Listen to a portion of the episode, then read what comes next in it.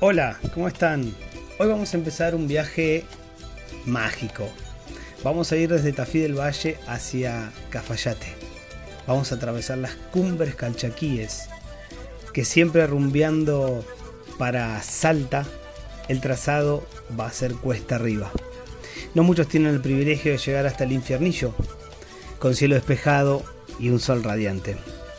El Abre del Infernillo es un paso montañoso a unos 3.042 metros de altura sobre el nivel del mar, siendo el punto más alto de la red vial de la provincia de Tucumán, que une el Valle de Tafí con el Valle de Santa María o el de Yocavil. Es hogar de unas pocas familias de pastores, de llamas y ovejas. También refugia a varias especies de animales en peligro de extinción, como el gato andino y la taruca. Desde lo alto, la vista impone respeto, realmente se siente un goce efímero por haber alcanzado ese punto con la certeza de saber que la ruta vuelve a descender. Y al llegar al Observatorio Astronómico de Ampimpa, los cactus con forma de candelabro anuncian que Amaicha del Valle está cerca. El observatorio, declarado sitio de interés educativo por el Ministerio de Educación de la Nación y de interés turístico por la Secretaría de Turismo de la Nación y de la provincia de Tucumán, cuenta con uno de los parques temáticos más altos de Sudamérica. Intihuantana, Terraza del Sol, así también se lo conoce. Su actividad principal se centra en los campamentos científicos para estudiantes y docentes de Argentina y el mundo, pero también está abierto a los turistas durante todo el año. Ofrece cientos de diversos programas de acuerdo al tiempo de cada visitante.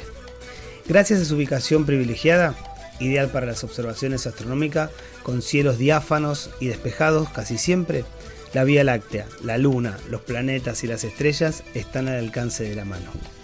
Muchos pasan de largo o solo se limitan a ver el Museo de la Pachamama. Quizá ni se enteran que esta comunidad de origen diaguita es la única del país a la que los españoles le reconocieron la propiedad sobre sus tierras. Los pobladores quieren mostrar los sitios arqueológicos como el Remate, el pueblo de los Asos o el desierto de Tiumpunco, por donde supo pasar el Dakar. Respecto al Museo de la Pachamama, fue creado en el año 1996 y ubicado en Amaicha del Valle. Este museo es un compendio de imaginación y empeño del artista Héctor Cruz y de un grupo de estudiosos que ha puesto en valor la vida de los pueblos originarios de la zona y sus descendientes.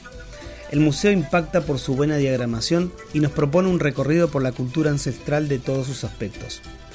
Los salones de geología, antropología y ciencias naturales están ubicados en 10.000 metros cuadrados de superficie. Además, cuenta con una sala de exposición de pinturas, esculturas y tapices. También en nuestra ruta, continuando el viaje, encontraremos la ciudad sagrada de Quilmes. Hacia el año 800 después de Cristo, los Quilmes habitaron estas tierras y fueron uno de los asentamientos prehispánicos más importantes de los pueblos calchaquíes.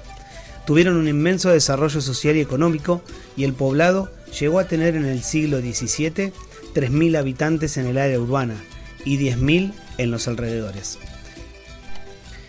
Esta es la historia del último bastión de resistencia origen ante el avance español, que claudicó recién en el año 1667. Es sorprendente, ¿verdad? La ciudad sagrada de Quilmes se convirtió en el principal centro arqueológico del norte argentino y también del país. Ubicado sobre la base del Cerro Alto El Rey y a 1978 metros de altura sobre el nivel del mar, cuenta con un centro de interpretación que está dividido en cuatro salas interpretativas, que relatan a través de diferentes recursos visuales, auditivos y táctiles varios aspectos de la vida de los Quilmes. Más adelante se encuentra Colalao del Valle. Desde Maicha del Valle continuando por la ruta provincial 307 para empalmar luego por la ruta nacional número 40, se debe recorrer aproximadamente 20 kilómetros para llegar a este magnífico sitio de los valles calchaquíes. La preservación de su arquitectura, medio ambiente, como la tranquilidad, le otorga ventajas competitivas respecto a otros destinos. Es además uno de los puntos fuertes de la ruta del vino tucumano, ya que alberga a algunas de las bodegas más importantes de este circuito, como ser la bodega Altos de la Ciénaga, Finca La Orilla, Bodega y Viñedos Las Arcas del Tolombón, entre otras. En el mes de enero se rinde homenaje a los antigales, fiesta del rito antiguo referida a los pueblos ancestrales. Durante el mes de julio se desarrolla la particular fiesta del ponchi, popular bebida realizada en base a leche con agua ardiente y azúcar con canela a la que se le agrega huevo batido. Continuando por la Ruta Nacional 40, cruzando ya hacia la provincia de Salta y antes de llegar a Cafayate, se encuentra el pintoresco pueblo de Tolombón. Sus principales atractivos son sus viñedos y la bodega Tugma, que para realizar una visita hay que hacer una reserva previa. Las ruinas de Tolombón, ocupadas durante los periodos de desarrollo regionales que van del año 900 al 1480 después de Cristo, entre el 1480 y el 1536 fueron ocupadas por los incas y por el periodo hispano-indígena que va del año 1536 al año 1689. Esta ciudad se transformó en la capital de la resistencia de los calchaquíes durante el alzamiento de Juan Calchaquí y el liderado por Pedro Borqués, el falso inca. El descubrimiento de estas ruinas es considerado como uno de los más importantes de los que se han realizado hasta hoy en el territorio argentino. Y así como quien dice, hemos llegado a la Tierra del Sol. Cafayate es uno de los destinos que mejor sintetiza los cambios que el turismo experimentó en la zona en los últimos 50 años. Una ciudad apacible, con alma de pueblo, enclavada en el corazón de los valles calchaquíes y famosa mundialmente por sus vinos de altura.